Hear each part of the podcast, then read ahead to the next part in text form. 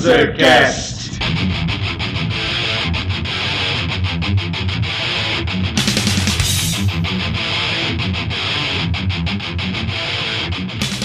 Saudações, mondrugos dispostos a ouvir essa bagaça! Eu sou Felipe Parri e esse é o Panzercast!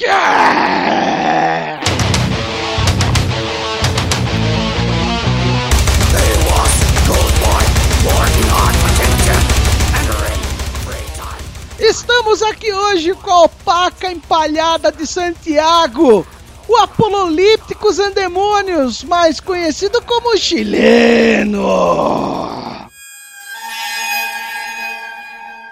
Pueblito, buenas, beleza? Bom, aqui, como sempre, do meu lado, aquele que transpira a maldade, barbado. Fala galera!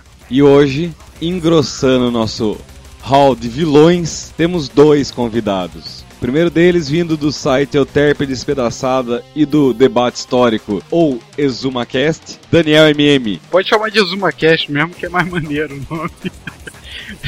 É, eu tô vindo de, meio que de penetra, né? Porque a gravação ia ser com o Douglas, aí eu intimei todo mundo. Eu falei, eu não vi aquela merda daquele filme, né? Que foi um desafio do Douglas, né? E não vou deixar de gravar um podcast sobre isso. E o nosso segundo convidado, também do ExumaCast e do Pod Trash, nosso caríssimo exumador mais conhecido como Douglas Freak. É! I am the God of Fire! And my pen is on fire!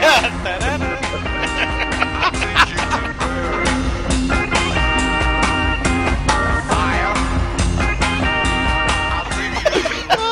Eu e a galera, beleza? Essa maquiagem é o caralho, tá? Só pra começar. Maldito.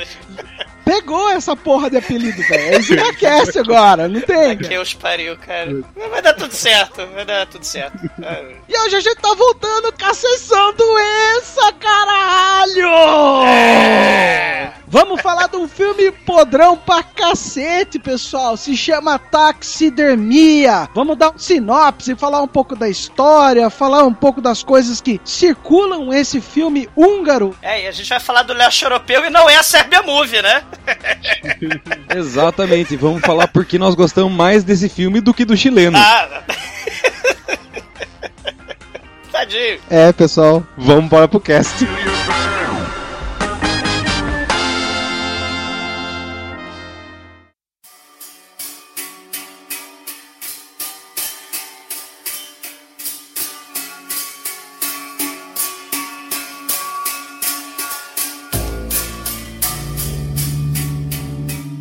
A gente vai falar sobre o Taxidermia, que é um filme húngaro de 2006 e de direção do Georgi Palfi. Não sei muito bem se é essa pronúncia, mas é assim que vai ser. Uma coisa que eu conheço dele, um outro filme além do Taxidermia, é o Huckle. E ele é muito parecido com o Taxidermia em relação às histórias independentes que ele tem, né? E depois se conectam em um contexto maior. Eu não sei se vocês conhecem esse filme. Sei, é, é, o maneiro desse filme é que ele, assim como o Taxidermia, ele é muito das imagens, né? Esse Huckle, ele fala muito sem diálogo, né? Não tem diálogo o filme praticamente. E aí, né, mostra lá o, o dia a dia da vilinha no cu da, da Hungria. E, e- e você tem, porra, cenas do riacho, cenas lá do- do- dos campos e tal, mas você- dos bichinhos, né? Das criaturinhas, das ovelhinhas. Mas você também tem os velhinhos da aldeia, né? E a sordidez humana ali por trás, né? Do que aparentemente é uma rotina e tal. É um filmaço também. Acho que é o primeiro filme dele, né? O, o do Jorge Pfalf. Eu também sei, meu húngaro não é muito bom.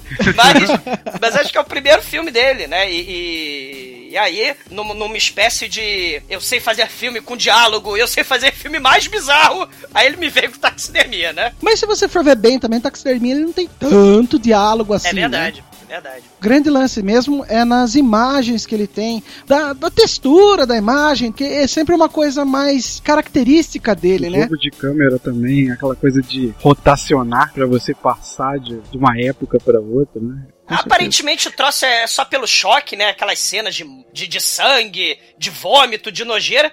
Aparentemente é só pra isso, né? Só pro choque. Mas, porra, o filme, porra, é muito foda. Então, foi justamente por isso que ele foi indicado pro Sessão Doença, É. sabe? Porque ele é um filme que não é pra todos os estômagos, certo? Porque ele fala de obsessões, costumes bizarros, tem insinuação à pedofilia, Caralho. tem mortes de animais na frente das câmeras, tem mau gosto, tem escatologia, Sei, gore, sei, né? sei, Tem tudo essa podridão. sei. Porém, cara, é um filme que faz uma crítica interessante ao choque cultural entre gerações, né? E além de um panorama também muito massa sobre a história política da Hungria, né? Então toda essa bizonhice contida no filme vem cheia de significados e conteúdo. Não é só meramente capitalizar em cima do grotesco, como a maioria dos filmes desse estilo, principalmente de exploitation dos anos 70, tipo Last House on the Left, do Wes Craven, né, Exumador? Sim, o Rogério Deodato, canibal, Holocausto Canibal, né? Sim, com certeza. Então eu acho que aí, eu- até o Canibal Holocausto, eu acho que ele tem um pouco mais de conteúdo Uhum. daquela coisa do sensacionalismo, né? Uhum. Mas aqui ele se aprofunda muito mais em algumas questões culturais e políticas que a, que a Hungria passou, que deixa o filme carregado de conteúdo foda E mesmo. outra, né? e outra parada, né? O, o, o filme, ele tem uma, uma coisa, assim, eu não sei se vocês acham, mas o filme tem muita coisa, assim, sei lá, do David Lynch, né? Uma, tem um, um troço surreal, assim, né? Do Terry Gilliam. né? É, é um É. troço assim, pô, tu fica, caraca, que mundo, que universo bizarro, que, que coisa estranha. E, e- e é um universo fechado na sua bizarreira, né? São coisas totalmente surreais que acontecem na, na frente aí da, da- né, pro, pro espectador e a gente não espera, né? Isso, porra. E cada episódio tem seu momento assim inesquecível, sua cena que, caralho, saiu do pesadelo mais grotesco do inconsciente ou do, né, do, do, do, do sonho mais bonito e, e viajante e tal. Só que tem Ah. uma questão, né? O, o filme ele tem um, um aspecto muito colorido, assim, né? Muito brilhante, né? Então ele não é dark, né? Ele E- não é aquele dark underground do X-Drummer, por exemplo, né? Não, não, não tem essa, essa coisa, não. Esse filme, ele conta uma história, né? é, de três gerações na Hungria, né? Assim, da Segunda Guerra Mundial, né? A Hungria é, do lado dos nazistas e tal, aquela coisa Foi toda. dominada, né? né, foi invadida, né, a, a história, aliás, do leste europeu, né, muito ela, ela é muito dividida, né, se a gente pegar a Polônia, né, se pegar a Ucrânia, né, de um cast que não saiu, né, o, Daniel, lá no debate histórico, né, países que estão, porra, mega divididos, né, nessa época conturbada aí política, entre nazismo, o projeto socialista, né, é, e que fim essas, essas, essas nações vão levar, né. A Hungria ela vem de um, de um- Ela vai bem até mais ou menos 1910, né? Depois ela começa a perder território, perde quase dois terços do território em 1920, né? Com o Tratado de Trianon. E aí, em 47, logo após a guerra, tem a implantação do comunismo, né? Que é aquela questão do. que vai terminar lá com o Muro de Berlim em 89. É, no século XX, a Hungria passou por vários tipos de sistemas políticos, né? É, tem uma questão também na Hungria que, que é bom ressaltar. é, até citei pra vocês sobre a música Domingo Triste, né? Foi feita até numa época que estava se tendo muito suicídio na, na Hungria, que foi logo após 30, chegando em 40, quase chegando na Segunda Guerra. Então, pela história dessa música, pelos suicídios, né? Pessoas se jogando de prédio e tal, você vê como, como que a vida tava uma merda na Hungria. E aí vem a Segunda Guerra, os nazistas invadem, obrigam a, a eles a serem os aliados, né? e a vida só vai piorando aí, né? Na, na verdade, a coisa só foi mais ou menos se tornar melhor um pouco, né? Foi logo depois da Segunda Guerra, né? Mas mesmo assim sem uma, digamos, liberdade de escolha da Hungria, né? Eles tiveram que ser comunistas, sendo bom ou ruim. Calma, Douglas, não bate. mas, mas assim, é, tem essa questão. Eles, eles passaram a ter algum tipo de evolução depois da Segunda Guerra. Né? Isso, isso, galera. É, é, quando a gente fala naquelas aulas de história chata que você não prestar atenção, não, que a Europa passava por um período de crise, aí o capitalismo já não respondia aquelas demandas da sociedade, então você tem a ascensão do fascismo, do nazismo. A gente não tá de sacanagem, é um período de crise, assim, absurdo. Pessoas passando fome, pessoas no desespero, migração em massa, e claro, né, os imperadores, os poderosos, né, claro, no bem bom, é sempre assim. Então a sociedade estava totalmente fodida. O leste europeu totalmente fodido. Com a, com a, derrota lá na Primeira Guerra Mundial, a, a, Hungria, né, que apoiou lá a Alemanha, ela totalmente se fudeu. Ela perdeu a Transilvânia, a Transilvânia foi parar lá com a Romênia, né, o Império Austro-Húngaro se, se desintegrou. Né? É. Então, assim, é, é, Polônia, é, Romênia, é, Hungria, Ucrânia, são países que, dentro desse contexto de crise,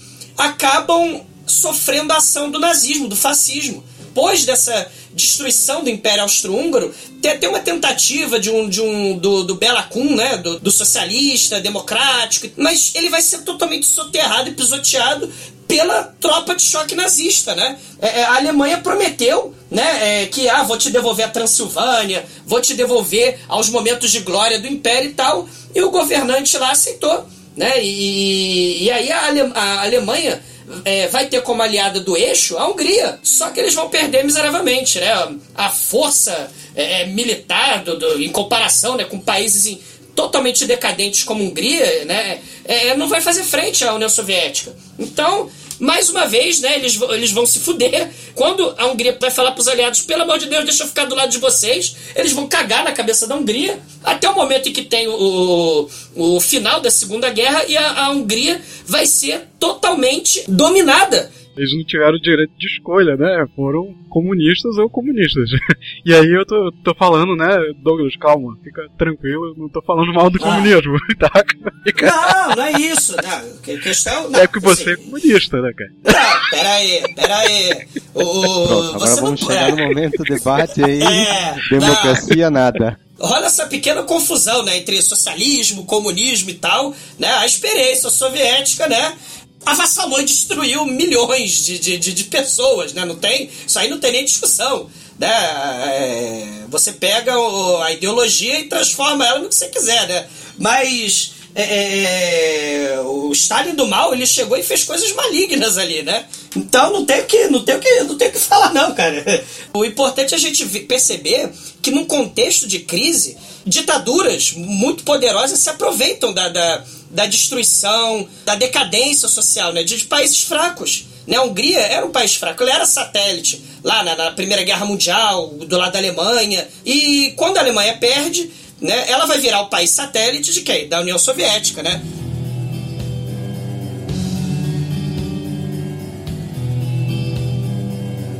Um filme que eu queria comentar. É o Sunshine, O Despertar de um Século. Né? É um filme que tem o Ralph Fiennes, né? E é dirigido por um húngaro, né? O Witch Van Sabo, né? Que fez aquele Mephisto. Esse Sunshine, ele conta também, são 70 anos de história da Hungria, né? Só que ele é menos underground que o Taxidermia, claro, não tem como não ser, né? Mas o, o, também são três gerações, é a parte lá do fim do Império Austro-Húngaro, né, nos anos 20. Aí depois você tem a ascensão nazista, é a perseguição de uma família judia dentro da Hungria. E depois você tem a terceira e última história, que é o, o neto desse cara que foi perseguido lá no Império Austro-Húngaro, numa sociedade já do comunismo decadente, né, do, do é, indo final dos anos 70, lá nos anos 80, quando você vai ter aquela questão da crise da União Soviética e tal. Então é um filme que também conta, né, de forma bem interessante o, o, a história da Hungria e, claro, a história do, do política né, do, do, da Europa. E o interessante é que o Ralph Fiennes ele faz os três papéis, né? O avô, o filho e o neto. E é um filme de três horas e caralhada de duração. O cinema relata muitas vezes essa, essas modificações, essas metamorfoses que o país sofreu, né? Isso, e, e esse taxidermia eu acho primoroso, porque, cara, ele não é só. É aquilo que a gente tá falando, não é só gore, não. Não é só vísceras caindo, né? É uma visão do diretor sobre a sociedade húngara, né? E, pô, isso é muito legal, né? É um filmaço.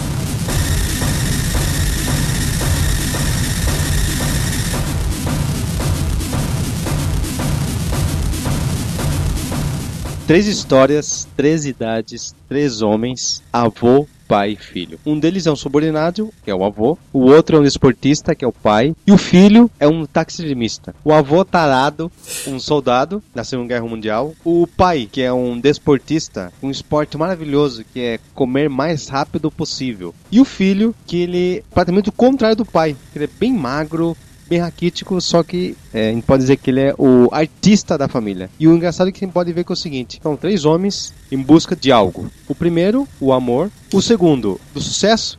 E por último, o filho que ele queria a sua imortalidade. Esse é o filme Taxidermia tem essa coisa da, da, geração, mas sei lá, eu tive uma percepção, vou ser polêmico agora, de que é uma geração que passa para outra sim, mas não são filhos do mesmo sangue. É tipo assim, quando o cara come um porco, ele não engravida ninguém. O filho é de outro cara. Não, mas aí, eu acho que isso é interessante, Daniel, na parte justamente da metáfora que você ah, vai ver sim, depois, sim. né, cara? Perfeito, perfeito. É, então, é, isso que é muito Então foda. percebi certo, então tá, não tô ficando sim. maluco. Porque o segundo é filho do, do amigo dele dele, não é filho do cara. Na real, acho que a parte metafórica disso, talvez tenha usado a imagem do porco, porque o, o filho nascia com o tal do sim, rabinho, sim. etc, para remeter ao porco. E, e, você vê que o nascimento, tanto o nascimento quanto a morte, rola body horror, né? Rola deformação, rola, sim. né? É, assim, a minha visão, assim, desse filme, que eu achei, porra, espetacular. Sim, o Daniel, pô, tá certíssimo, eles não são parentes e tal,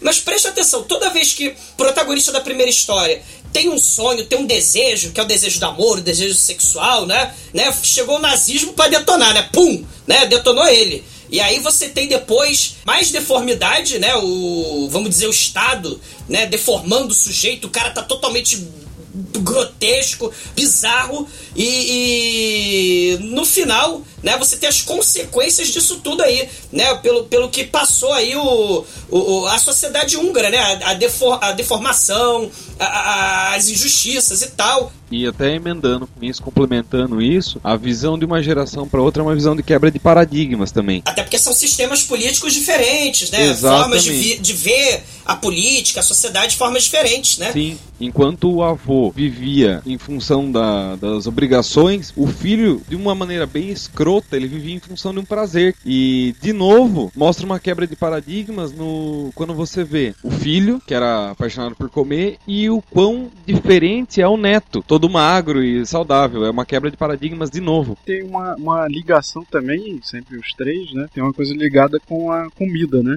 O, o, primeiro, a questão do porco mesmo, né? Que vai ser assado, né? O segundo, óbvio, que ele só, só viu ele envolvido com a comida. E o terceiro, ele não aparece em nenhum momento ele comendo nada. Mas se você reparar no então, final, tem o, então, um banquete quando estão apresentando o, o corpo sim, dele, né? Isso que é interessante. Sim, é, e até relação de cada um dos personagens com a comida. Enquanto o primeiro passava fome, o segundo era o, o exagero em relação à comida, e o terceiro, ele era a repulsa. E a relação com o porco acontece também, porque o segundo personagem, né, ele até uma aparência meio que de porco, até porque já nasceu com rabo, né? E isso é uma das características do desse realismo grotesco, né? Você tem uma relação com o animal, ali no caso, o porco.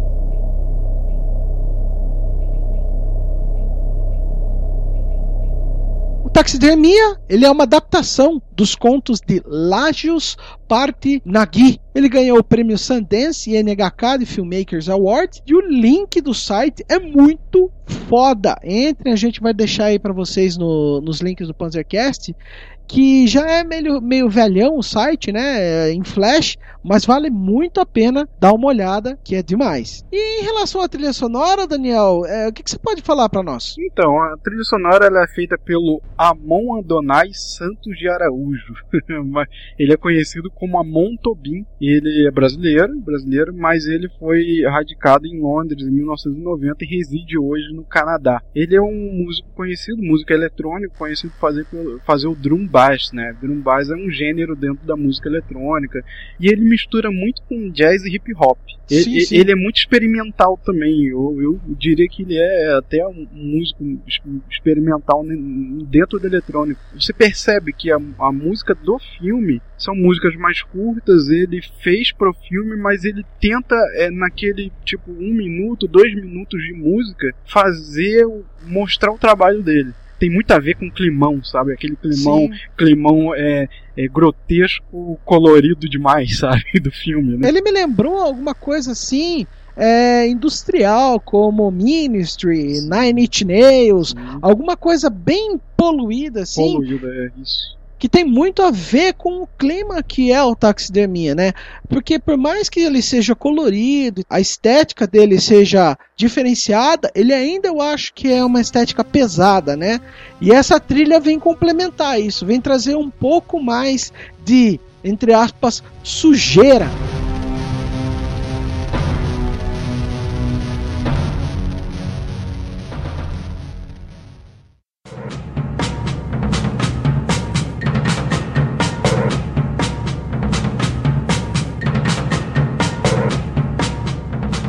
Agora a gente vai falar um pouco mais sobre o filme mesmo, né? Que, como a gente já falou, ele é dividido em três partes. E essa primeira parte conta a história de um soldado muito safadinho, né?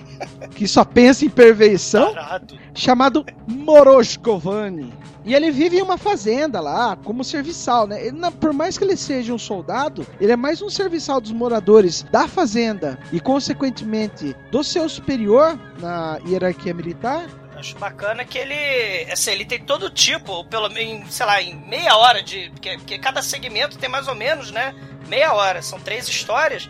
Nessas primeiras meia hora a gente tem, sei lá, a maior quantidade de, de, de, perversão sexual por minuto, né? Impressionante.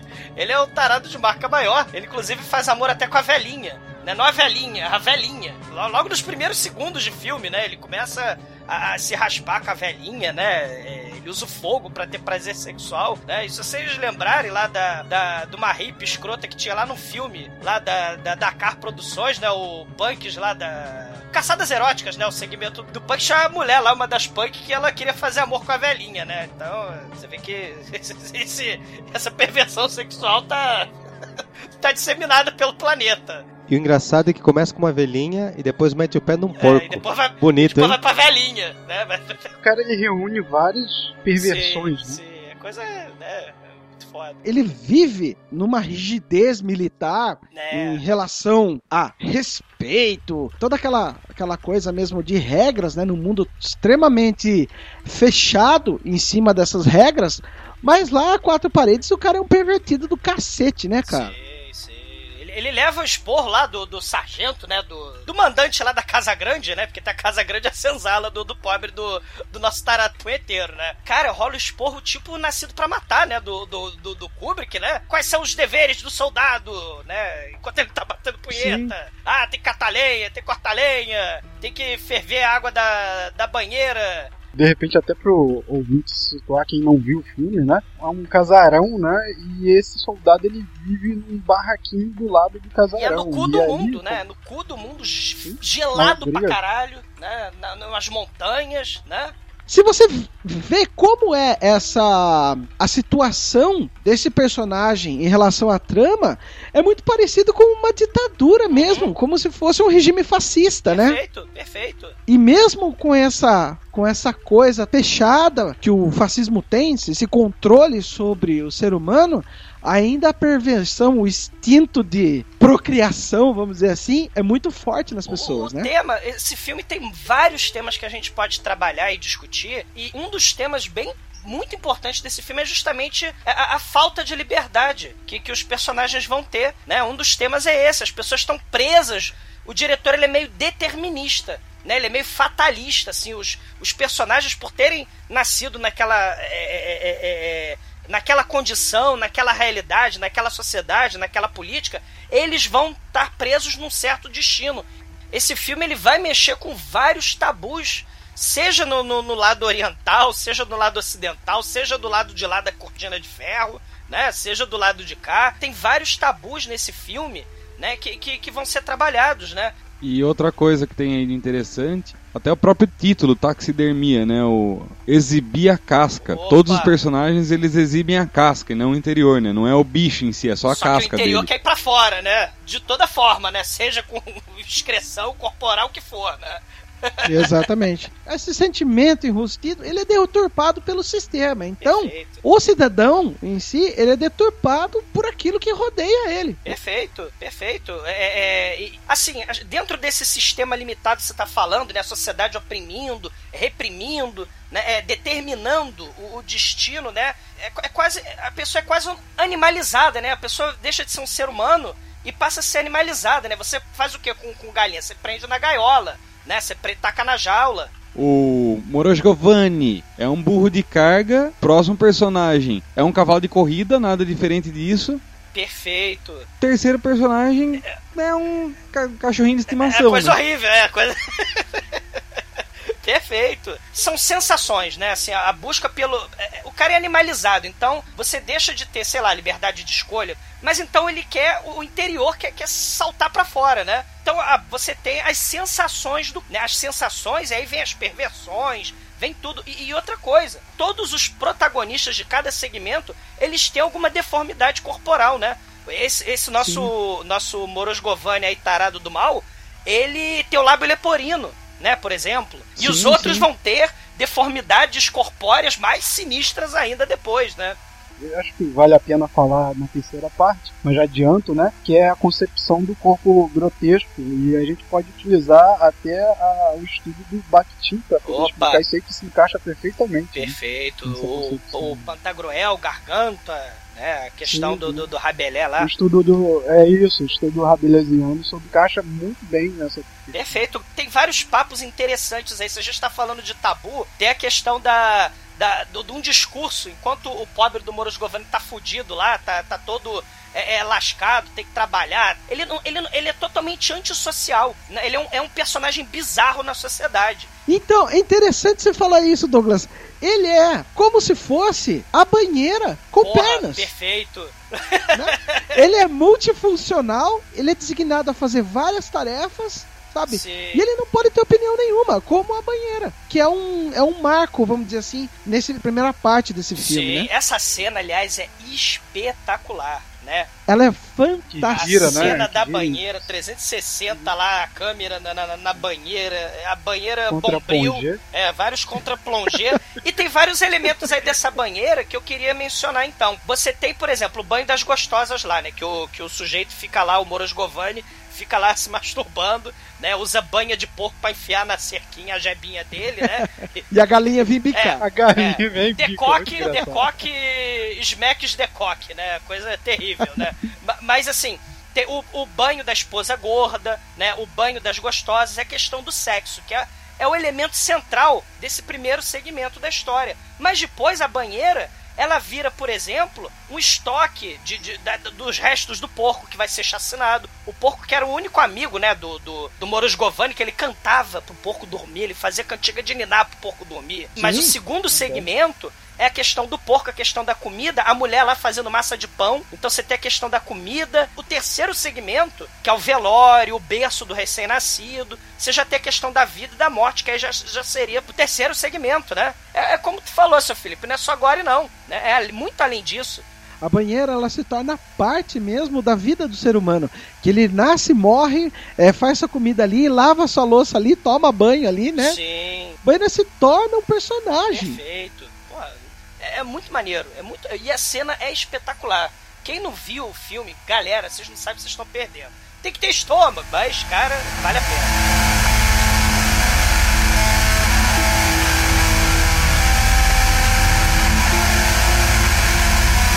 Tem tanta coisa bizarra nesse filme, né? O, o sujeito é tão antissocial que ele é- é- é- mistura realidade e ficção, né? O nosso querido Moros Govani. Então ele, ele acaba entrando no sonho dele, na cabeça dele, como se ele tivesse tentando cantar uma menina, que é, que é da historinha do Hans Andersen, né? Que, que é do livro infantil, que ele levanta as figuras de papel nas páginas e aí tem um papelão assim, uns prédios de papelão. E aí ele se imagina, ele mistura aí realidade e e fantasia, ele se imagina naquela história, né? E ele vai, tipo, porra, um stalker do mal pervertido, pedófilo, né? Ele fica, chega perto de mim, menininha, eu não vou fazer mal, menininha. Me dá sua mão, menininha. Eu vou fazer, eu vou brincar de lançar estrelinha no céu, caralho, né? E cara, é, é uma temática extremamente pesada, porque aborda a pedofilia da forma nua e crua, mas de uma beleza de imagens, da cena em si, sabe? Ele dentro do livro, que é muito foda, contrasta muito do tema com o que está sendo mostrado na tela, A né? cor muda muito. né? Sim, sim. Caralho. Vira um conto de fadas, É, né? é um conto de fadas, né? Ele vai, né, vai fazer ela lançar estrelinhas, fazendo como? Ele vai pegar a gema dele, vai mandar ela bater a punheta e ele vai vai, sei lá, fazer jorrar a Via Láctea. Porra, com a cauda do cometa dele lá, cara. Meu Deus do céu. vem cá, menininha, vem cá, bom, menininha. muito bom. Né? Porra, e aí tem a cena que ele tá misturando, ele, ele esporra para o céu, quando ele tá imaginando isso na cabeça insana dele. Caralho, a, a cena é bizarra. E com temática infantil, meio Tim Burton, né? Caralho, o traço tá assustador, cara. E pra fechar esse primeiro capítulo, né? O Morosgovani, ele começa a se sentir atraído pela mulher do capitão, que é o dono da fazenda. Ele né? vai virar da- corno. E ele vira um corno, um corno, vamos dizer assim, um corno imaginário, entre aspas, né, cara?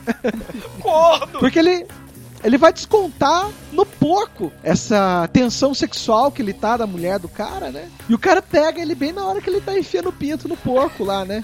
Porco morto lá no banheiro. Exatamente, o porco morto.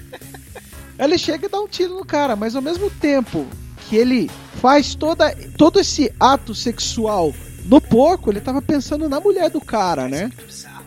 E essa metáfora que eu acho interessante, porque daí é, a mulher do cara fica grávida e quando nasce a criança, ela nasce com um rabo de porco. Sim. É uma puta de uma metáfora muito foda. Você não sabe mais o que é real alucinação, né? Porque o sujeito é doido. Então ele tá alucinando, mas ele não tá alucinando só com a esposa do, do sargentão lá, não.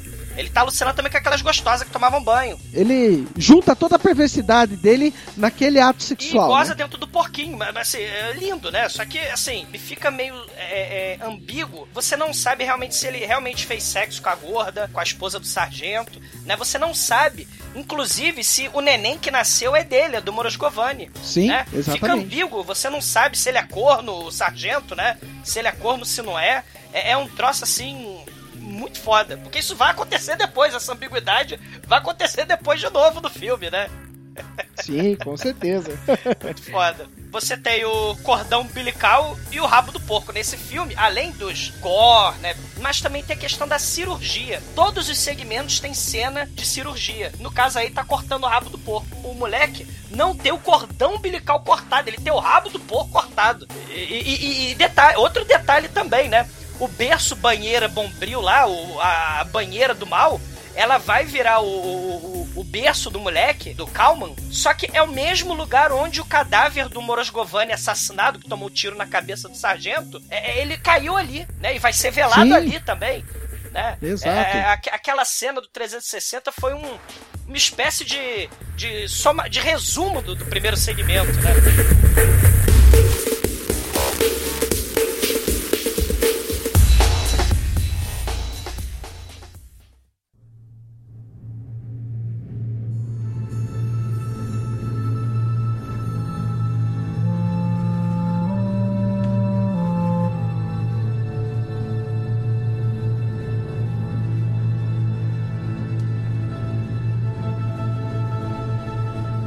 Saindo da Segunda Guerra Mundial, vamos agora para a Guerra Fria. E vemos esse filhotinho, quer dizer, o rapazinho já cresceu sem um rabinho de porco, né? É, sendo um atleta olímpico, defendendo o seu país com unhas e dentes. Quer dizer, com mais dentes do que unha. O nosso querido, o nosso pequeno Calman, Horror! sendo um campeão da glutonaria. Meu Deus! Agora sim a coisa fica bonita, hein? Ah, Então, Daniel, você sabe o que significa glutonaria? De onde veio essa piroca aí? Então, cara, glutonaria é uma parada bem antiga. É basicamente comer pra cacete, né? A gente sabe que tem. que é remontado lá da, da- de Roma já, nos grandes banquetes em que você comia e depois vomitava tudo pra voltar a comer, né? Só pelo prazer de, de mastigar e comer. Mas assim, a comida, fazendo um resumão rápido aqui, a comida ela tem é, um poder simbólico muito grande assim na história da humanidade, né? Desde o século XIV, por exemplo, na Idade Média mesmo, era era utilizado assim pratos enormes, figuras, comidas assim esculpidas, né? E aquela coisa toda, fazer fartos banquetes, né? Para mostrar o poder de, de um rei, de uma casa. Era isso que eu ia falar, cara. Naquela época, o cara não tinha iPhone, o cara não tinha computador, não tinha carrão. O que, que ele ia mostrar pra ter poder? Território e comida. É, é, basicamente a história é o seguinte: a comida ela sempre vai, vai ter, é, vai passar a ter esse status aí. Cada vez mais a, a, o lado artístico, circense, teatral, né? Ele vai começar a fazer mais parte da comida. A glutonaria, ela é uma tradição antiga que acontecia nos Estados Unidos, por exemplo, desde os anos de 1920, mais ou menos, né? Claro que depois, quando entrou a Guerra Fria, isso foi utilizado como uma defesa de cada um do seu país, né? Então a gente vê aí, no, no caso do filme, é mais a Hungria, né? Certo? Isso. Que utiliza a glutonaria para poder defender o seu país, mas outros países também faziam isso, inclusive os Estados Unidos. Eu acho que pode ser que eu esteja até falando besteira, mas na minha visão, é, esse apreço pela comida ele se segue a períodos de fome muito significativo. Por exemplo, no Renascimento, isso teve um, um uma relevância alta, quadros de banquetes, etc. Santa Ceia, que é um uma das artes é, religiosas mais famosas que tem do cristianismo. Por quê? Porque tinham saído da Idade Média de um período de fome muito exacerbada. Sim. A mesma coisa, se você parar a pensar, a Hungria no pós-segunda guerra tinha acabado de sair de um período de necessidade muito grande. Então acho que o apreço pela comida, a relevância da comida para uma sociedade sempre vem em consequência de um período de fome e escassez muito intenso. Perfeito. E o sentido cultural, né, que a comida vai ter dentro daquele povo, né, assim, se a gente pensar para o pão com sentidos religiosos, por que que as, sei lá, de repente as primeiras divindades não foram aquelas divindades da mãe terra, né, devido à fertilidade do solo, a questão da agricultura. A comida é, é fundamental para a história da, da humanidade e, claro, os sentidos culturais que são dados à alimentação é, é, são fundamentais, né, para o desenvolvimento de formas de pensar, desenvolvimento da, da cultura, né, a, a comida é intrínseca, né, à, à, à vida. Então a relação do povo com a comida é fundamental até pra gente entender um pouco da história do povo. É só, é só pra falar uma curiosidade, é, atualmente, né, isso ainda existe os campeonatos de glutonaria. Sim. E atualmente, por exemplo, os, mais, os dois mais famosos aqui que eu notei é o Charles Hard, conhecido como O Faminto. O cara tem 150, 154 quilos. E a outra que é campeã é uma japonesa, Sonia Thomas. Isso. Sabe quantos quilos ela, Ela é tem? magrinha. 40, É. 45 quilos, é magrinha, É, cara. No meio Essa caras. aí o Demet, o Demet lá do podcast, né? Hoje deu que, cara, o Demet ganharia esses campeonatos de glutonaria, cara, fácil, muito fácil, né?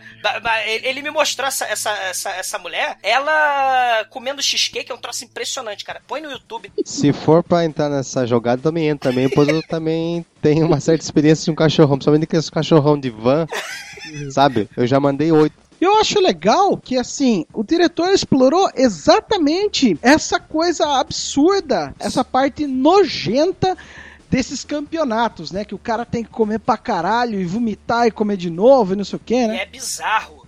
Outra coisa, outra coisa muito interessante dessa glutonaria e do, do enfoque disso nesse segundo segmento. A fábrica de criança glutã. Puta, É uma coisa asquerosa. É, é literalmente uma fábrica de criança. Todas elas uma linha de montagem comendo. Sim, sim. E é interessante se for ver bem. Tem alguma diferença das escolinhas de futebol que a gente tem aqui no Brasil? É a indústria, perfeito. Claro, eles estão deturpando o ser, mas o sistema, ele continua sendo o mesmo, entre aspas, certo? Perfeito. Eles, eles só mudam o segmento. É, é a fábrica de. É uma indústria de obesos. E, e- e- e- e esse treinamento de, de criança, eu acho interessante que eles colocam as crianças enfileiradas. É como se fosse aquele comedouro de, de, de Sim, é um bicho. coxo. É, Um exato. coxo de porco. De, de- de porco, exatamente. É isso que é. Fa... Caralho, é, é- é bizarro, cara. E, aí eles vão comendo aquele pudim melequento, né? Com o Nescau socialista em cima. É um troço assim. é um troço assustador, cara. O Nescau Deixa eu, socialista. eu falar um negócio. Eu não sei se é, é, era exatamente dessa forma, mas aquelas técnicas que eles utilizam nessa segunda parte do filme, é a dupla engolida que eles chamam, né? Sim. A, a coisa de do cara cavar com a colher enquanto tá mastigando, aquilo ali são técnicas da glutonaria mesmo, né? Então eu, eu desconfio muito que realmente existiam essas escolas dessa forma. né? Eu acho uma das coisas muito malucas também que eles tratam com uma normalidade que a gente, para nós, para nós ocidentais ou para nós que não estamos acostumados com esse tipo de esporte, né?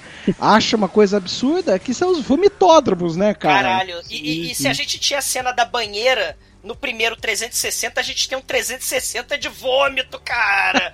É vômito pra todo lado. É, muito foda. E eles têm uma, uma manivela que eles processam o vômito Jesus. na hora, né, cara? Sim, sim, sim. Caralho. Cara, Esse é aquele momento sebo. que você quer fazer aquele pudim de leite gostoso, É. aquele mousse de chocolate, aquele mousse de maracujá da vovó pra comer. Sucesso, Esse, sucesso. esse, esse segmento, pra mim, né? Aliás, foi o que mais teve efeito especial, né? O CGI. Você vê o CGI sendo usado para o mal aí, né? É, pra causar cena que, que, porra, né? Terríveis cenas de, de vômito. Mas tem também coisas nojentas também. A, a gorda, né? a- ela mesma é uma campeã de comer pra caralho lá em Pequim. Ela come ovo cozido. Cara, imagina essa mulher peidando, coisa horrível, né? Mas, mas o Kalman, né, o moleque do rabo de porco, ele vai se fuder, ele vai, vai travar a mandíbula, vai travar a garganta, vai entupir, vai se entupir de, de, de, de, de salsicha de, cacho, de cavalo. Ele, aí ele, e, a, e a colher vai ficar presa na, na garganta, né? E aí ele vai pro hospital, tem aquela cena de cirurgia, e aí a gorda vai visitar ele no hospital, né? Ela leva laranjas cubanas, né? Socialistas, né? E, e- aí tem uma cena, porque ele tem um amigo que também é. É um, é um dos atletas, né? Vamos atleta do horror, né? Que come junto com ele e tá sempre mastigando. E aí ele vai apertar a mão da gorda, que ele se conhece ali, em cima da maca, da cama do, do Kalman, que ele tá lá todo operado, todo fudido. E aí o suor do sovaco cabeludo da gorda me cai no olho do Kalman. É uma lágrima de sovaco, escorre, ele lambe a gota, ou seja, ele usa o sentido da- do paladar pra se apaixonar pela mulher. Olha que troço é, é Puta surreal. que pariu, cara. Que foda. Eu não tinha visto por essa perspectiva, Cara, cara. É, é um, cara, é um troço bizarro. E aí é suor, é vômito, é esperma. É, meu Deus. São as coisas que vêm de dentro, né? Uhum. Cara, que nojo. Cara, e tem a cena. Eles vão se casar, os dois gordos, né? O Kalman do rabo de porco e a gorda lá, que come ovo cozido, vão se casar. E na festa de casamento, ela vai dar pro, pro amigo que mastiga, né? Pro amigo que. Exatamente. Caralho. Que o amigo já gostava dela, né? O Misceline, né? É, Na verdade, eles disputaram ela logo no início. É. O vencedor fica com, com a vencedora, né? E aí no final acaba que o cara vai casar, ele vai lá e vai lá transar com a mulher do cara escondido Ele- com um sanduíche na boca. É, que ele não é a técnica dele, ele sempre tá comendo. E aí, detalhe, ele fala: vamos correr, vamos fugir. Correr como, filho? Tu pesa 300 quilos. A outra pesa 200. Vocês vão correr pra onde? Porra.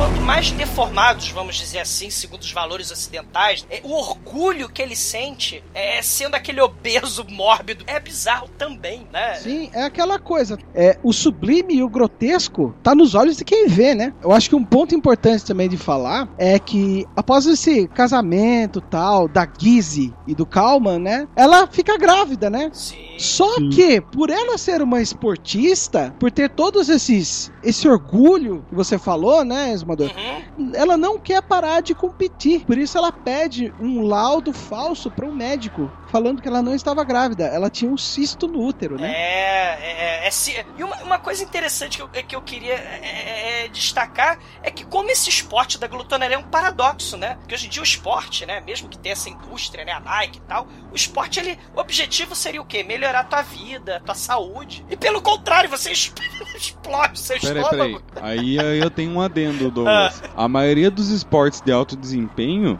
não fazem bem pra saúde de maneira alguma. Perfeito. Tanto é que a aposentadoria de jogador de futebol é com 35 anos de idade. Aqueles atletas, Com trinta- né, de 100 metros rasos, um destrói.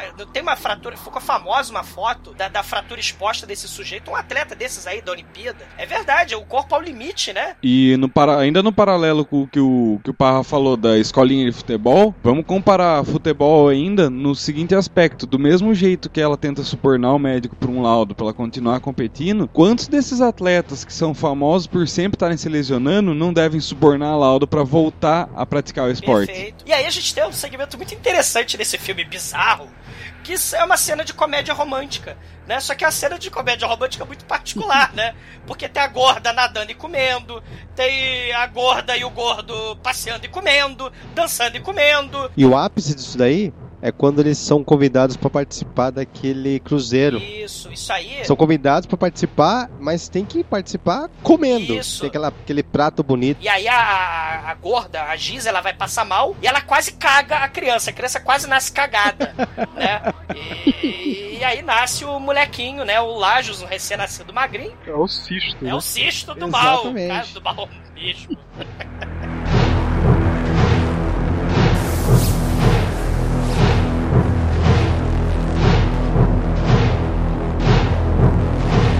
passam-se os anos, né? A gente vai pro terceiro segmento desse filme, que já é o Kalman é, aposentado, gordão pra caralho. Ele tá com o filho dele, a mulher dele abandonou ele, fugiu com aquele amigo dele, né? A, a Giz e o Michelini fugiram juntos pros Estados Unidos, né?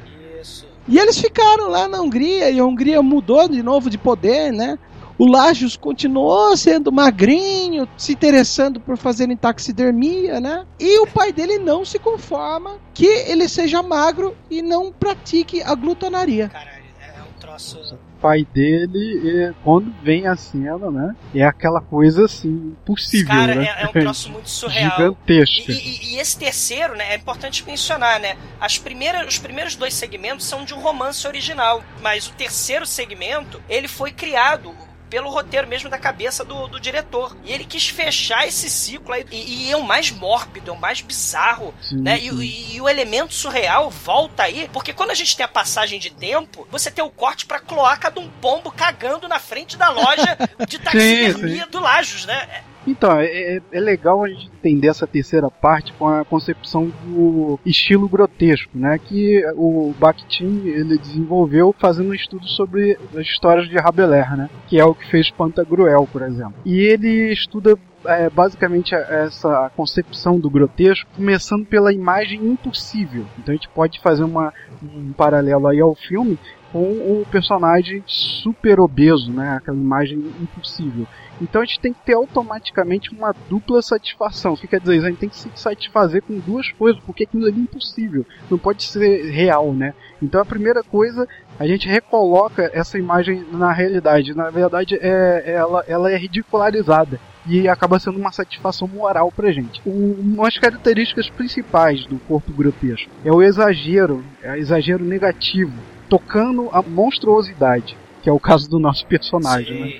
É, Um absurdo, dentro né? do, do, Um absurdo. do absurdo, sim, sim. Ele é um absurdo, mas que ele é automaticamente colocado dentro da ridicula- ridicularização para poder ser aceito. Cara, Né? a aqui a gente estava conversando sobre taxidermia, eu e o Baba, e a gente notou uma imagem que aparece, né, o Kalman com esse corpo totalmente deformado pela gordura. Ele parece que pesa 900 quilos, né? É interessante que você olha atrás do papel de parede, Sim. é uma praia muito bonita e não aparece a areia, aparece ele sentado, né? Sim, em- abaixo desse oceano, vamos dizer assim. Se você E- prestar atenção, a banha parece a areia do retrato. Caralho. É um troço. é um não, e a composição dessa cena é um troço tão assustador, galera. É, é, você tem esse, essa, essa, essa parede pa- tropical.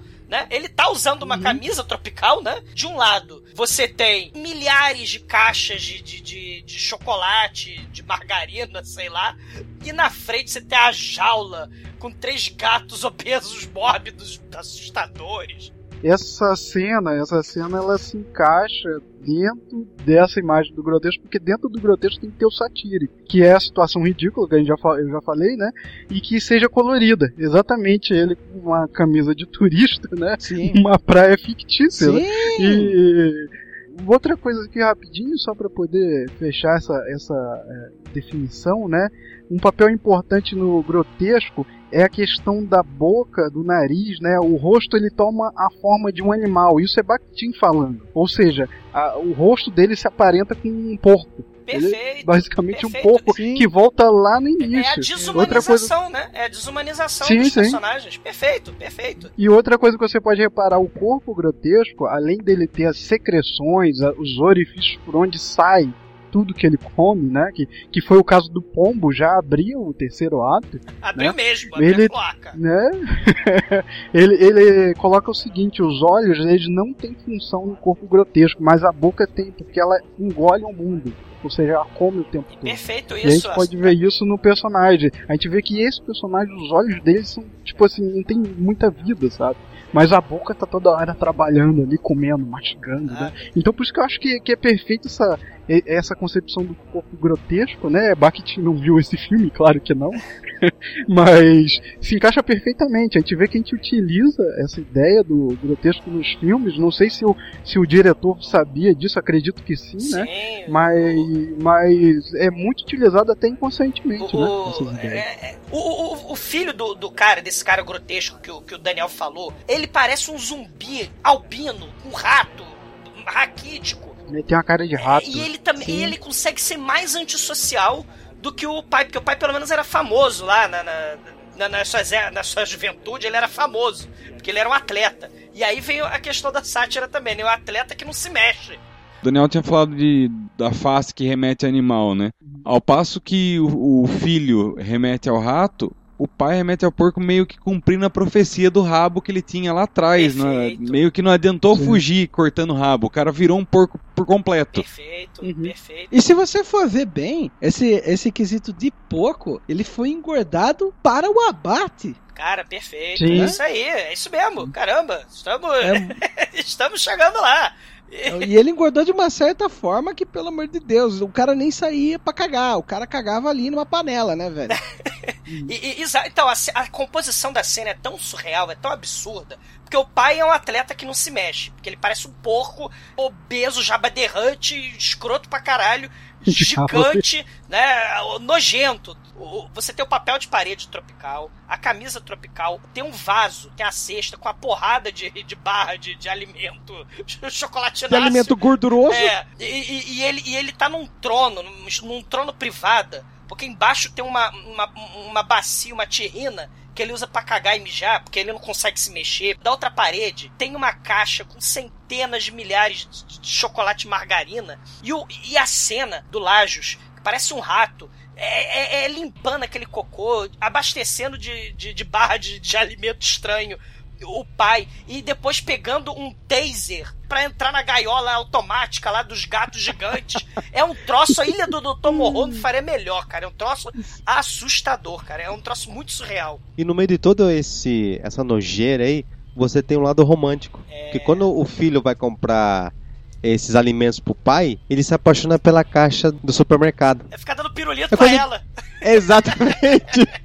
É uma coisa assim, bem singela. Ele olha pra moça, se apaixona, dá o pilutinho, vai embora. Caralho. E é muito simbólico por que que ele dá o pirulito. Porque ele vive num, num lar onde o, o ato de agradar tá relacionado a dar comida. E- e- só que ao mesmo sim. tempo, não sei se vocês repararam, né? Ele também ele tem uma relação com a comida de forma muito esquisita. Vocês lembram da rotina dele? Que é aquilo que a gente tá falando. Os personagens eles não têm liberdade, eles estão presos a uma rotina. Né? E, e uma das mais cruéis, né, é a do da- desse cara, que ele quer ficar livre, ele quer se libertar. Só que a rotina dele é um troço, né, impressionante, né? Ele lá no porão do Buffalo Bill, né, que ele tem lá um porão do mal, né? Ele, né? E ele tá lá é, empalhando urso, empalhando gorila, e aí ele fecha a lojinha, vai pra um café, ele, você vê que ele pede uma água e um café, ele não come nada sólido o filme inteiro. E aí ele beberica essa porra, não, não me- ele não tem a relação muito ruim com a comida. E aí ele vai lá no mercado, né, tenta agradar a, a caixa do mercado lá, porque ele compra 70 caixas de margarina e barra de, de cereal escroto. E aí ele, é, é, depois disso, ele vai pra casa do pai e aí, caralho, o pai tem ódio desse moleque porque ele não é glutonarista profissional, né? Ele é- Exato. é- é- Chama ele de cisto, né? chama ele de cisto, né? Que pra ele, assim, a pior coisa pro pai do Lajos, ele não seguir o caminho da glutanaria, né? Por mais que a glutanaria es- já estivesse praticamente extinta, É. né? No- em termos de competição, né? Tem muito, muita relação com os conflitos de que tem nas próprias famílias mesmo, né? De repente, o filho não quer ser médico, o filho quer ser outra coisa, sabe? Isso. E o pai fala: Não, você vai seguir a tradição da sua família. Você vai ser médico, sabe? O, o Kalman, nesse período que ele já tá em declínio, né? Todo cagado, literalmente, ele fica vivendo do passado, né? Perfeito. Então ele fica colocando aquelas fitas dos campeonatos de glutonaria no videocassete, fica reassistindo e re- Isso aí- analisando, Isso, reanalisando. isso aí tem um elemento vi- é, vinculado que é muito caro ah, na sociedade atual é, do leste europeu, que é a questão da nostalgia. E as pessoas Legal. que viviam aquela época. Porque uma coisa, né? A gente pensar, a, a imagem que a gente tem, que o Ocidente faz. da- do outro lado da cortina de ferro é uma imagem extremamente pejorativa, é uma imagem extremamente, ah, aquilo ali tudo era, eram gulags, a sociedade vivia em Mordor, né? Não é bem por aí, né? Assim, é, mas a, a noção que a gente tem é essa, né? Porque a propaganda, né, que a gente tem do, do- do- de Hollywood, dos Estados Unidos, é essa, né? É, e- eles lembram com muito amor, com muito carinho, do período da infância deles, que era aquele. Que, que era muito cara. Você vê que o sujeito, que o, o pai gordo, obeso, né, ficou totalmente preso, é, isolado e com saudade de um tempo que já não existe mais. É, Sim, perfeitamente. né, e, e- e o moleque, ele tá numa outra sociedade, talvez livre, Uhum. porque a gente tem essa coisa da liberdade, porque a gente compra, sei lá, a barca da barra de manteiga lá X e a gente acha que tá sendo livre, né? Como- né? Bom, definição de liberdade, né? Cada um tem a sua. Mas é, é, é, eles estão presos dentro da vida, assim, de cada um, da história de cada um, né? E o moleque quer Exato. ficar livre disso Com tudo, certeza. né? Se um está preso pela nostalgia, o outro está preso pelos conceitos familiares, por toda essa, essa carga emocional negativa que o pai transmite para ele, né? Perfeito. O pai execra ele, né? Tem raiva dele, ele joga na cara que ele, que ele é um magrelo, escroto. O próprio Lajos fala: Ah, você é um idiota, por isso que a, a minha mãe largou você. E o, o, o Kalman ele fica extremamente ofendido. Ele fala: Viu, cala sua boca, rapaz. Eu tinha uma técnica de engolimento com meu nome. Caralho. né? é. Então ele começa a invocar essas coisas que são importantes pra ele, né? E, o, e o moleque lá puto, né? Você não caga e não come sem mim, você vai morrer de fome, esses gatos vão morrer de fome, né? Eu não vou vir mais. Porque sou eu que compro essas toneladas de comida pra você, esses gatos escrotos, e você apodrecido aí, né? Você sentado nesse trono do seu apartamento esca- com a boca escancarada, cheia de dente, esperando a morte chegar, você vai apodrecer, seu pulha, eu não vou apodrecer, eu vou ser imortal, né? Você vê, cada um tem problemas sérios aí, mentais, né? Mas, cara, assim, que, que moleque também não teria sérios problemas mentais, né? Com um pai desse, né? Exatamente. e daí ele pega, sai da casa do pai dele, bate a porta, só que ele deixa a jaula semi-aberta. Nós temos essa imagem, né? E o pai dele escrachando ele. No outro dia, aparece alguém lá na loja de taxidermia dele, né? Falando que queria fazer uma taxidermia especial, Caralho. de um animal especial. O médico nada firme, né? Médico Exatamente. e ele fala que preço não é problema, aquela velha coisa, né? É. Eu pago pra você ficar calado, E, né? e enquanto isso, o Jabba the Hutt tá lá comendo barra de, de cereal com papel alumínio, cara, porque. Puta que eu Porra, pariu, meu Deus, porque desliza, porque é mais fácil. cara. Eu como tantas barras de alimento gorduroso por minuto. Se eu não tirar o alumínio, eu como mais Porque desliza. tantos minutos. Ah, meu Deus, ele vai comer naquela merda. Cara, aquilo é horroroso. Ah, E daí o Lajos fala, viu, mas pra onde vai esse alumínio? Ah, não sei, meu corpo absorve, ele dá um jeito. se vira. O cara caga shuriken, né? Cara, é uma das coisas mais chocantes pra mim foi isso, cara. Ah, Imaginar Deus. o cara cagando alumínio, velho, deve ser foda, cara. E aí a questão do alimento, né? O alimento tem uma, uma conotação, assim, é, muito estranha na cabeça do Lajos. Então ele vai pra academia ficar saradão. E aí na academia, ele tá lá com o treinador lá. E vocês viram a foto do Mr. Universo austríaco? O Arnold Schwarzenegger ali? Vocês viram? Sim, sim, sim. Não, não parei. Tá lá o corpo perfeito, né? Tá lá o Schwarzenegger, né? E a Albibach, né? Ele lá... Você vai morrer porque você é um palito, você é raquítico. Você... E cara, é interessante se você for, for analisar por esse aspecto também, né? O Schwarzenegger, hoje ele é um modelo, vamos dizer assim, pra sociedade em relação ao seu físico, mas ele também é deformado. De uma outra forma, não a gordurosa extrema splatter. mas ele é deformado. Ele, aquilo não é um corpo normal. Perfeito. Olha só que interessante, né? Você tem essa questão do corpo, você tem a deformidade do corpo como um esporte. É um troço interessante, né? Porque de um lado você tem o glutonarista que come pra caralho, e do outro você tem o Conan, né? Que é o Mister Universo, a questão do trabalhar o corpo para esporte. Só, só que são dois espectros, né? Diferentes. Você acaba deformando de um lado ou de outro. Eu vou mudar um pouco o termo. Eu acho que esporte é uma deturpação. É taxidermia. O nome não é à toa mesmo. É pra exibir a casca dos dois jeitos. Perfeito. Sim, sim. O, o- no caso, ele tava fazendo o esporte não porque ele queria crescer o corpo pra ficar tão grande e- como pai, né? Era por um outro motivo que a gente vai ver no final, né? Que- Então, mas no caso, por exemplo, o Schwarzenegger, já que a gente evocou isso aí. O Schwarzenegger é pra exibição, do mesmo jeito que você empalha um Exibição. bicho pra exibir. E, e, Ele não, Isso, ele não tem nada exceto é, deformar o corpo pra exibir. E pra, e, e pra além dessa questão, você falou exibição perfeito, você falou casca vazia perfeito também. Pra além do tema esporte, você pode pensar também, né, é, esse ideal padrão de beleza, tem aquela mulher que enfiou 10 litros de silicone em cada peito, tá deformado, né, mas é o ideal, o padrão, né, a ser seguido. Né, aquelas, mulheres bizarras que querem se transformar em Barbie, né, tira costela, é, aumenta o peito, sabe, corta, corta pedaço da cintura, é um troço bizarro, cara. Você vê, você precisa de filme, você precisa de ficção pra mostrar que o mundo é bizarro por ele mesmo. Exatamente. É, Muitas vezes a realidade é muito mais bizarra que a ficção. Caraca, é assustador, né?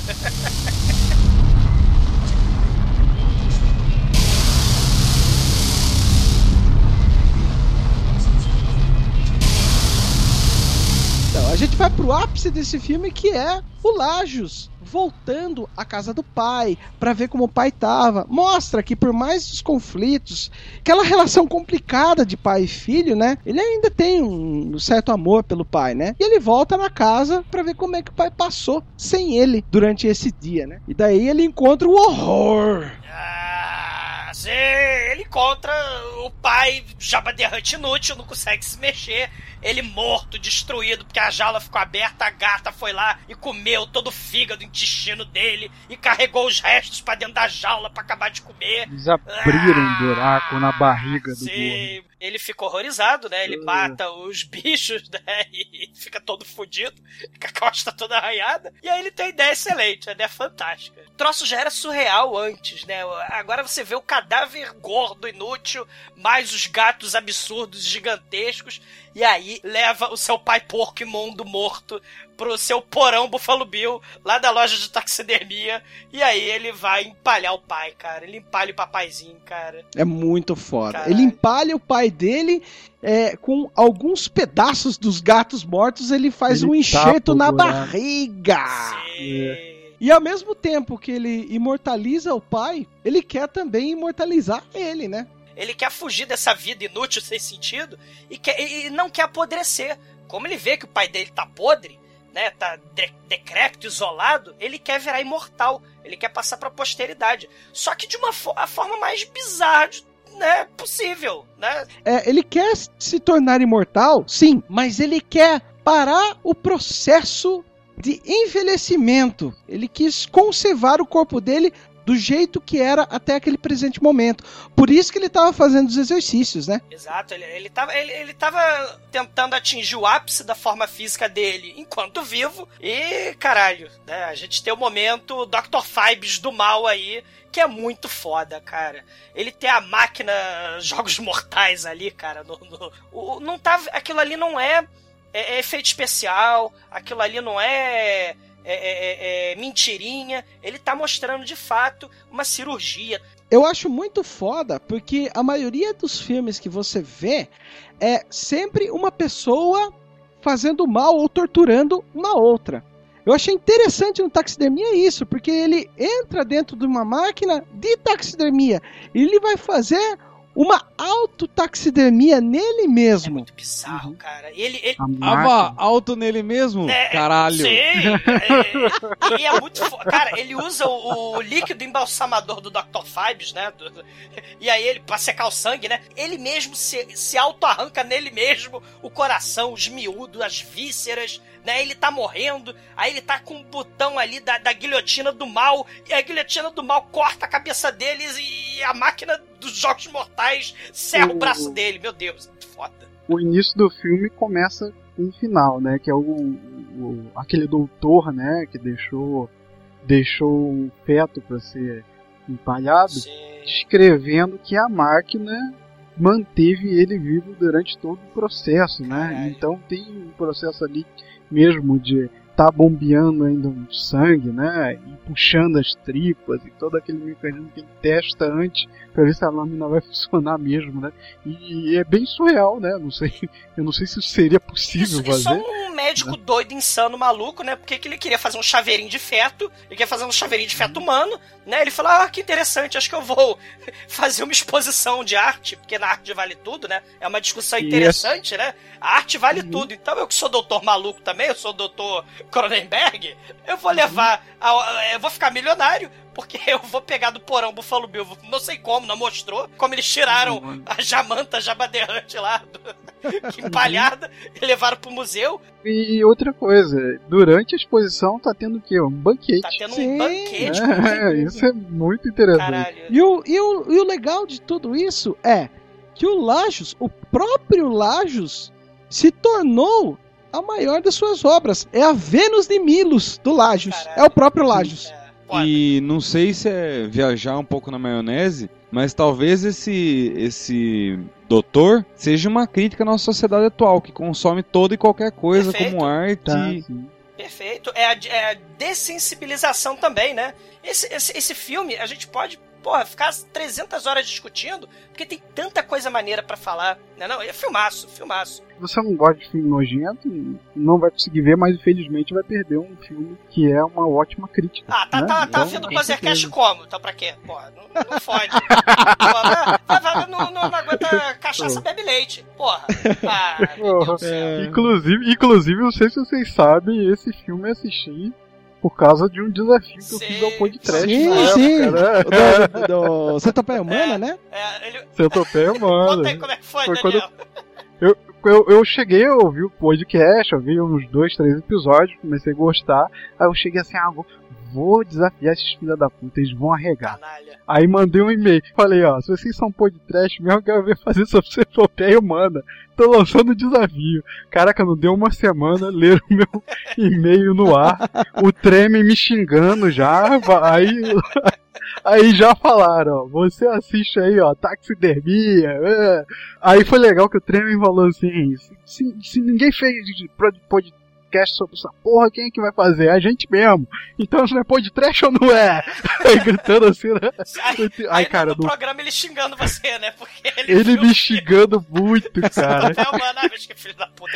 Ele viu o primeiro, né? Ele viu Ele o primeiro, viu foi primeiro. ver o segundo e desistiu. Desistiu de ver o segundo. Cara, que ele é, foi um, Foi é um dos meus podcasts favoritos, né? Eu agradeço a Daniel, cara, é muito bom. E, porra, esse programa aqui, pô, uma honra também estar participando aqui do Pazercast gravando sim. taxidermia. Um dos meus filmes favoritos, né? de- Dessa nova leva aí do leste europeu bizarro. Procurem, procurem os filmes, os filmes do leste É. europeu, galera. Sim, sim. Vale a pena. Só o fato de sair né, dos filmes americanos, você, qualquer país, né, que não seja no formato americano já é interessante. Sim, com certeza. vê. São outras formas, né?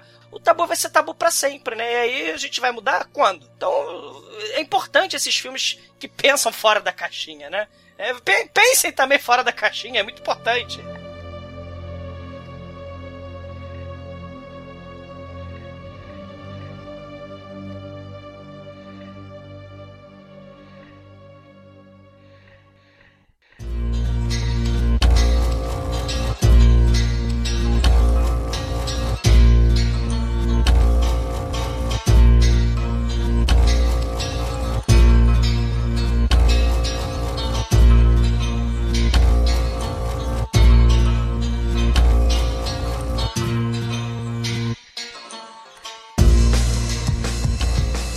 E é isso aí, galera. A gente vai chegando no final desse podcast aqui. Eu quero agradecer pra caralho o Douglas, o exumador, Oh! está aqui com a gente. Valeu pra caramba, cara. Foi um prazer enorme. Pô, uma honra, assim. Pô, é um tema que, que, que eu sou apaixonado por isso. E é isso aí. Muito obrigado. E vamos gravar mais aqui no podcast. Com Sempre. certeza. Com certeza. Isso aí já. É, deixa aí, 2015 tá só começando. a Hell gente vai yeah. meter o pé em tudo. Sim, isso aí. Daniel, obrigado pra caramba, mais uma participação sua aqui, cara, valeu mesmo. Cara, obrigado vocês aí, mais uma vez. O filme não é muito minha praia, né? Não sou cinéfilo, mas eu procuro fazer essa análise mais histórica Sim. e outros tipos de análise. Mas, mas valeu aí. Sempre que vocês precisarem, vocês sabem, pode me chamar aí é, e a gente participa aí. E, Daniel, se tiver alguma empreitada do Intérprete Despedaçado, igual vocês fizeram de mitologia nórdica, chama a gente aqui que a gente quer ah, participar. sim, sim, sim. O, o Thiago tá meio com preguiça, que aquilo deu trabalho pra caralho. mas, mas eu tô querendo lançar, eh, continuar com a série de audioconto, cara. E, e eu tô incentivando o Douglas Sim. a fazer um audioconto no podcast. Sim. Puta, excelente. É, são, são os Faz planos, essa são os porra. planos. A gente tá, Faz essa tá porra. várias novidades para 2015 também. Mas é muito bom, cara. Esses audiocontos lá do Deutep. Pô, vamos É, continuar foi- fazendo isso, Daniel. Muito bom. Vou continuar fazendo e faz lá no podcast se precisar. Sim, sim. Precisar de vozes também. Estamos aqui à disposição, hein? Sim, É, com isso aí. certeza. Todos nós. Muito bom. E é isso aí, queridos ouvintes. Muito obrigado. Espero que vocês assistam esse filme e consigam interpretar também a sua maneira. Um abraço! Vou vomitar! Tchau.